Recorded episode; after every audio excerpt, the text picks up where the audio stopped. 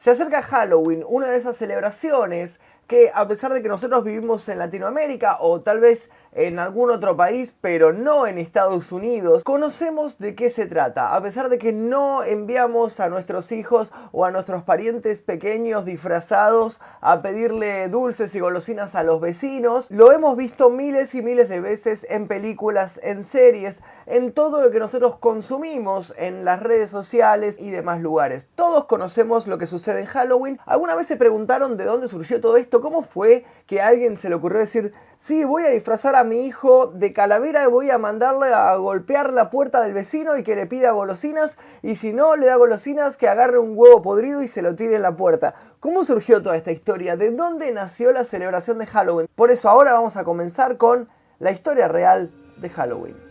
Lo que hoy conocemos como la Noche de Brujas o Halloween se celebraba hace más de 3.000 años por los celtas, un pueblo guerrero que habitaba las zonas de Irlanda, Inglaterra, Escocia y Francia. Precisamente el 31 de octubre los celtas celebraban el fin de año con el Samaín, una fiesta pagana.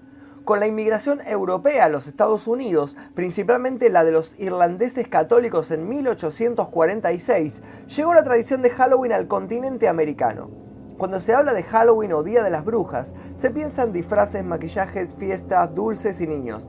Pero la tradición indica que su celebración no siempre fue festiva y alegre, y que los ritos que se practicaban durante la noche tenían un carácter purificador y religioso. Los días especialmente significativos para un pueblo dicen mucho de él.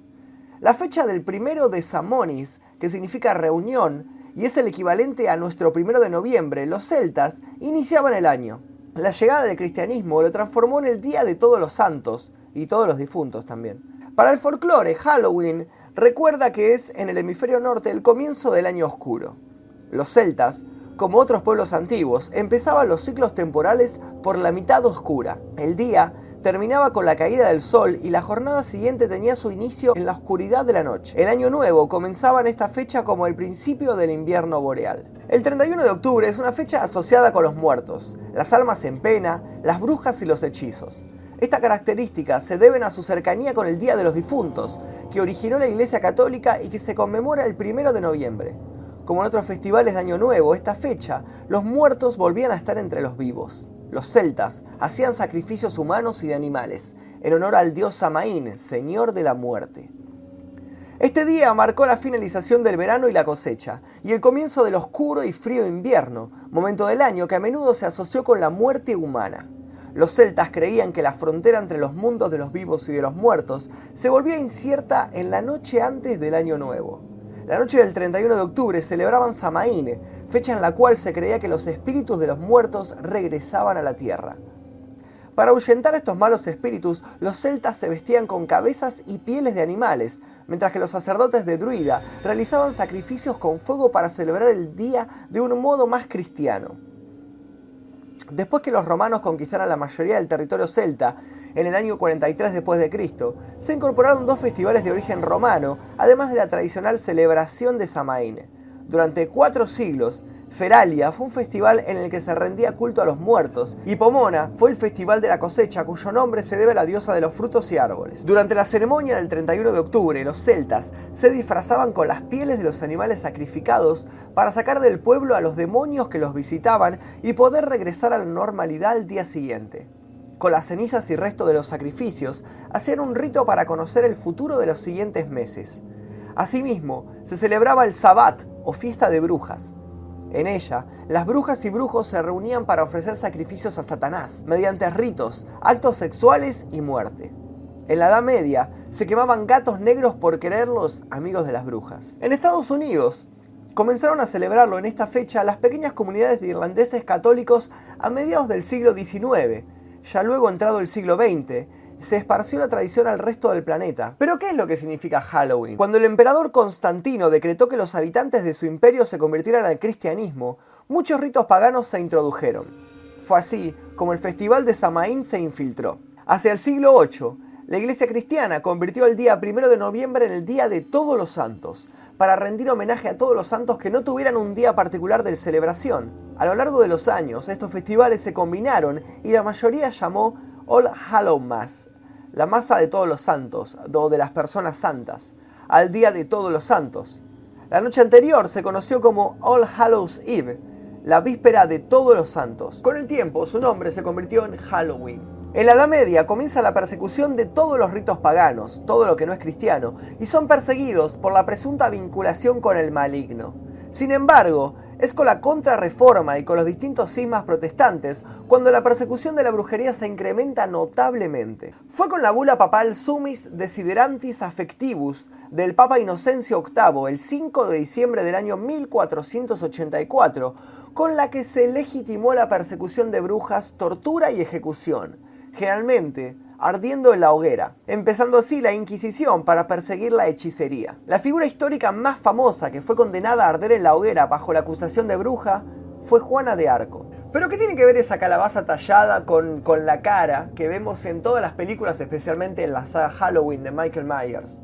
Bueno, tiene toda una explicación. La costumbre de ahuecar y tallar una calabaza para convertirla en un farol llamado Jack O'Lantern tiene su origen en el folclore irlandés del siglo XVIII. Según se cuenta, Jack era un notorio bebedor, jugador y holgazán que pasaba sus días tirados bajo un roble. La leyenda cuenta que en una ocasión se le apareció Satanás con intenciones de llevarlo al infierno. Jack lo desafió a trepar al roble y cuando el diablo estuvo en la copa del árbol, talló una cruz en el tronco para impedirle descender. Entonces Jack hizo un trato con el diablo. Le permitiría bajar si nunca más volvía a tentarlo con el juego o con la bebida.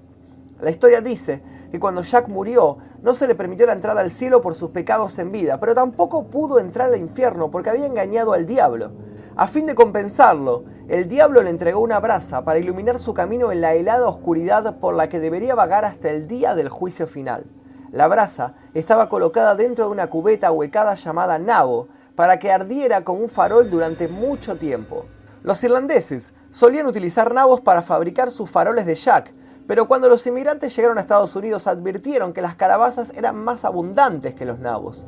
Por ese motivo surgió la costumbre de tallar calabazas para la noche de Halloween y transformarlas en faroles introduciendo una brasa o una vela en su interior. El farol no tenía como objetivo convocar espíritus malignos, sino mantenerlos alejados de las personas y sus hogares. Ok, ¿y dónde surge esta idea de pedir golosinas y dulces en las casas de los vecinos? La costumbre de pedir dulces de puerta en puerta se popularizó alrededor del año 1930. Según se cree, no se remonta a la cultura celta, sino que deriva de una práctica que surgió en Europa durante el siglo IX llamada souling, una especie de servicio para las almas. El 2 de noviembre, Día de los Fieles Difuntos, los cristianos primitivos iban de pueblo en pueblo mendigando pasteles de difuntos, que eran trozos de pan con pasas de uva.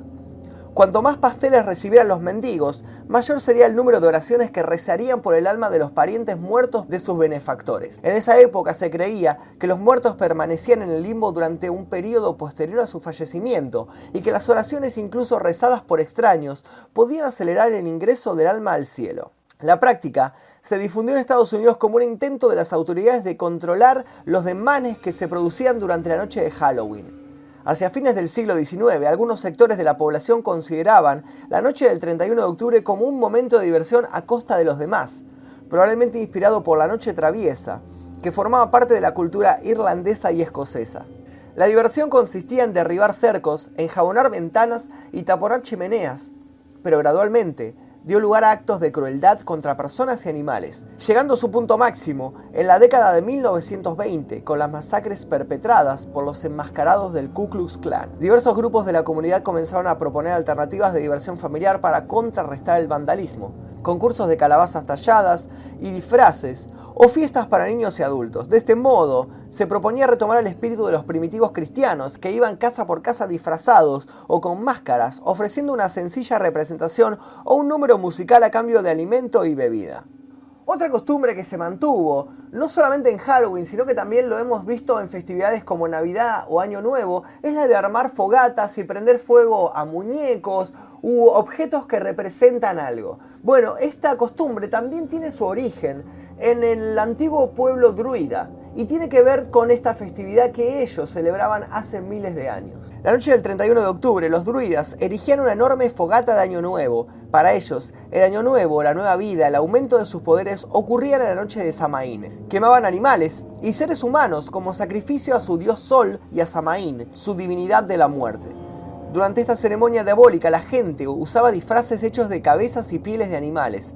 Entonces, practicaban adivinación, saltaban sobre las llamas o corrían a través de ellas, bailaban y cantaban. Todo esto era hecho para ahuyentar a los malos espíritus. Sus máscaras con sangre coagulándose y sus grotescos disfraces servirían para verse ellos mismos como espíritus malignos y así engañar a los espíritus que entrarían ese día al mundo de los vivos y evitarían ser lastimados por ellos. Y este es el origen de Halloween, esta celebración que hoy en día vemos por todos lados y que está muy relacionada con los niños pidiendo dulces y demás cuestiones. Todavía no se celebra en Argentina, por lo menos, que es donde yo vivo, pero espero que en el futuro se pueda celebrar porque realmente me parece algo muy divertido y como aficionado al terror que soy me encantaría ver las casas de mi país y de mi barrio decoradas con calabazas, con esqueletos, con muñecos y demás cuestiones. Ojalá que se pueda importar esta, esta costumbre que como vemos no tiene nada que ver con el pueblo yanqui, con los norteamericanos, sino que tiene su origen en los pueblos celtas, en, en los druidas, en religiones muy muy antiguas y anteriores por supuesto al cristianismo. Así que ahora ya conocen el origen de Halloween, espero que les haya gustado este video.